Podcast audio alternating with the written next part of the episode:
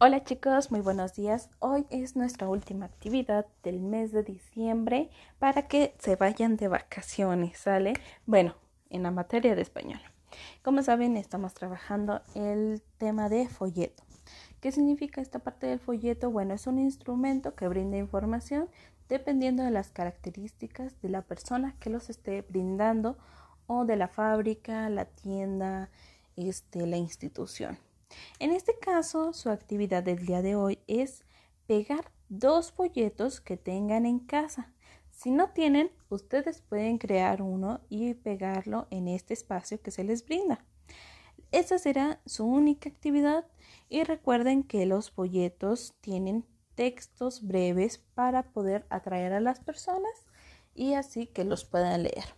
Además, se compone de imágenes, este, tiene información súper adecuada para poder este, vender lo que están otorgando las instituciones.